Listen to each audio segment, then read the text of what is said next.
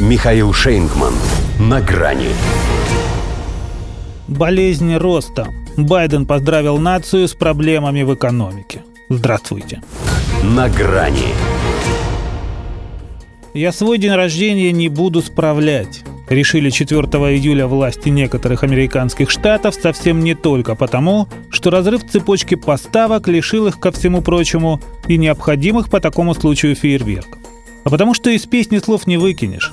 А тут говорят, что США давно не отмечали свою днюху в таком припаршивейшем настроении. Причем говорили так еще до праздничной пальбы на парадах в честь Дня независимости в Чикаго и Филадельфии. Зато после Джо Байден вновь торжественно поклялся народонаселению жестко разобраться с оружейным произволом. Не уточнил, правда, касается ли это тех копов, что накануне государственной даты всадили 60 пуль в подозрительного молодого человека. Кстати, это еще и вопрос к их профпригодности, если, стреляя в упор, они 30 раз умудрились промазать. Как бы то ни было, американцам это обещание их президента не сулит ничего хорошего. С инфляцией он, похоже, уже разобрался – Экономика Соединенных Штатов, сказал он, растет, пусть и не безболезненно. Полагал, вероятно, что внушает оптимизм. Хотя болезненным рост может быть только в одном месте – прокрустовом ложе. И это как минимум означает, что объект, над которым производятся подобные манипуляции, уже принял лежачее положение. Впрочем, не исключено, что у них пока все не так фатально. Есть ведь еще и болезнь роста. Не про 239-летнюю страну будь сказано. Ну а вдруг и она впала в детство? Отсюда и эта диспропорция в острове с перекосом в сторону ВПК. Но даже он не спасает.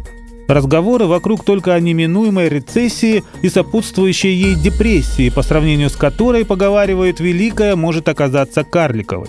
Как пишет Политико, резкий рост цен, повышение базовой процентной ставки, а также неубедительные попытки Белого дома обуздать инфляцию привели к тому, что шепот о грядущем спаде усилился до практически рева. И это у обычно аккуратных в своих проявлениях крупных бизнесменов и чуждых экзальтированности аналитиков с Уолл-стрит. Что касается американцев попроще, то 73% и полутора лет первого срока Байдена хватило, чтобы категорически отказать ему во втором. А четверть, дабы не искушать судьбу, уже сейчас готовы выступить против власти с оружием в руках.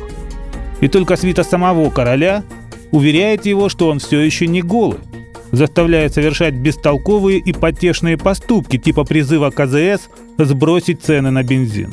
Протри он письменный стол, помой посуду или пропылесось овальный кабинет, и то было бы больше пользы.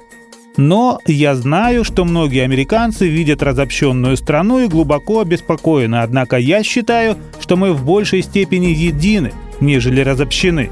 Пообещал Джо преодолеть все трудности, напомнив один старый анекдот про ковбоя и его внутренний голос. А вот теперь точно все, сказал последний, когда ковбой, выполнив все его команды, оказался привязанным к дереву. До свидания. На грани с Михаилом Шейнгманом.